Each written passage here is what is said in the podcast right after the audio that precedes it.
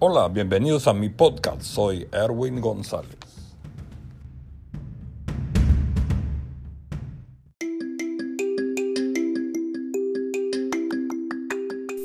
El tema de hoy es el diezmo en el Nuevo Testamento. Los cristianos no estamos obligados a diezmar, pero las leyes del diezmo podemos extraer principios orientados para nuestra ofrenda de hoy. La pregunta es, ¿debemos los cristianos diezmar en esta época de la, iglesia, o la dispensación de la gracia en la que estamos viviendo? Algunos creen que estamos obligados a hacerlo. Dan testimonio de bendiciones recibidas por diezmas, algunos de ellos sobre la base obviamente de Malaquías 3.10. Enseñan que debemos dar nuestros diezmos especialmente a nuestra iglesia. Sin embargo, otros dicen que la ley del diezmo ha caducado y los cristianos no estamos obligados a diezmar. Entonces, ¿estamos obligados a diezmar? ¿Dios nos bendecirá si diezmamos? ¿Estamos obligados a dar nuestros diezmos a nuestra iglesia? ¿Ha caducado la ley del diezmo? ¿Qué debemos estar haciendo yo y mi familia en cuanto al diezmo? Buscaremos estas respuestas a base de la escritura. La historia del diezmo en la Biblia, el diezmo antes de la ley de Moisés. Abraham dio a Melquisedec, sacerdote del Dios Altísimo, el diezmo de todo el botín obtenido al derrotar a los cuatro reyes invasores. Génesis 14, 17. Parece ser un acto voluntario. En Betel Jacob prometió diezmar todo lo que Jehová le diera en su viaje a Aram, Génesis 28:20. Parece ser un acto voluntario, pero para poder persuadir a Jehová a cuidarlo y bendecirlo. Punto importante acá. Abraham, si leemos claramente esto, este pasaje, Abraham le da los diezmos a Melquisedec del botín de la guerra, no de lo que Abraham tenía. Y no hay otro registro en toda la Biblia en donde Abraham vuelve a diezmar. Jacob es otro punto importante porque Jacob parece condicionar a Dios. Si, lo, si dice, si me bendice, entonces los diezmos te entregaré. Interesante porque Abraham diezma del botín, no de lo que tiene. Y Jacob condiciona a Dios para que lo, si lo bendice, entonces le da los diezmos.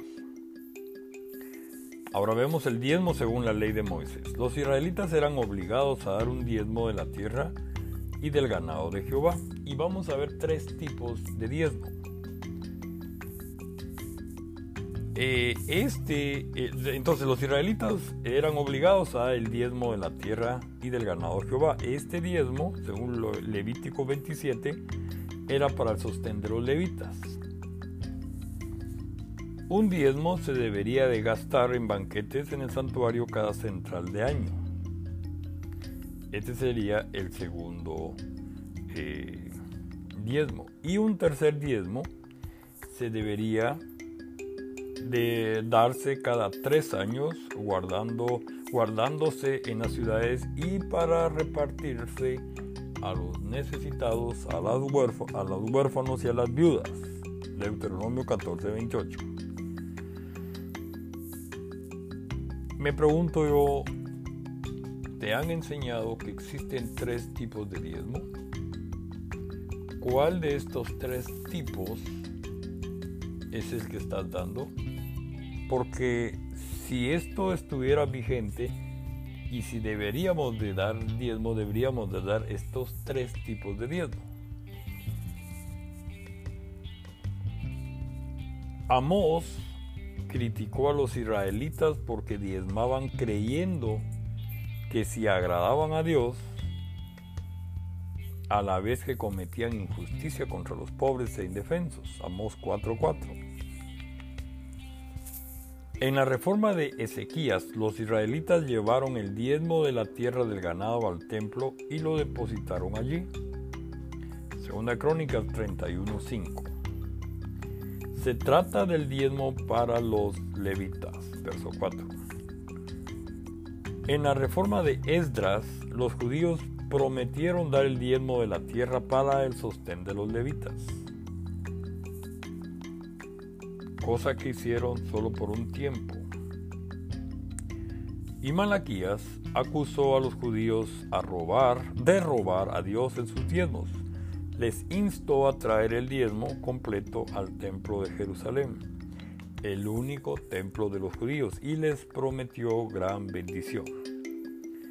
Ahora, esto se trata del diezmo para los levitas.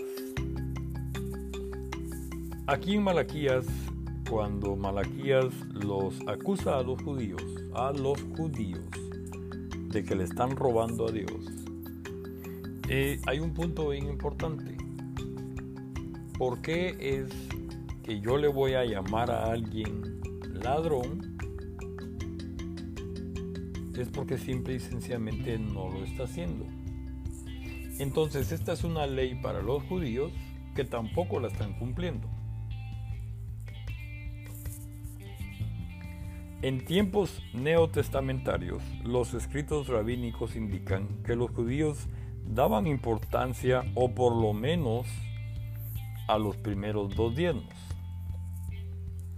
Por ejemplo, en Lucas 18:12, la oración del fariseo, Jesús reconoció que por lo menos algunos escribas y fariseos diezmaban de todo y que lo deberían de hacer, pero les criticó por creer que eso agradaría a Dios, aun cuando dejaban la justicia, la misericordia y la fe.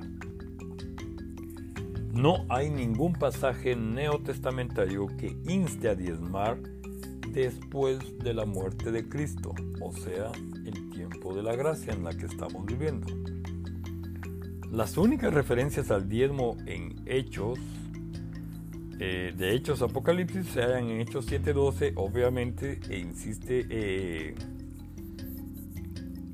acá argumentan eh, que el sacerdocio de Melquisedec fue superior al sacerdocio levítico, pues Melquisedec recibió diezmos de Abraham y por lo tanto también de Leví, pero en Hechos no están hablando sobre lo que la iglesia debe ser, sino que están recordando lo que sucedió en el Antiguo Testamento. Y e indican que los diezmos eran parte de la ley para Israel. Los cristianos que diezman hoy por lo regular no piensan cómo aplicar todos los aspectos de la ley. Y esto es interesante porque si vamos a aplicar toda la ley, entonces también debería de promoverse en las, congregaciones cuando va a haber circuncisión, por ejemplo, para los niños o para los hombres, o otras prácticas que se hacían bajo la ley, como el sacrificio, porque muchos en esta época de la gracia se llaman los levitas de esta época. He oído a pastores que se dicen nosotros somos los levitas ahora. Entonces el, levita, el, la tribu de Leví, eran los que se encargaban de hacer los sacrificios por el pueblo. Entonces que lo sigan haciendo. Esto contradice al único sacrificio perfecto de Jesús. Entonces, Dios no nos va a bendecir por diezmar. Dios ya nos bendijo. El tema del diezmo es un tema de comprensión. Sí es bíblico, sí existió, pero debemos entender que la Biblia claramente dice que el fin de la ley fue Cristo. Ahora estamos bajo la gracia. Así es de que a quienes no diezman, les recomiendo que enseñen a no diezmar en base a la Biblia. Espero que esta información sea de beneficio para ustedes y porque hay otro punto importante que dice, haya alimento en mi casa.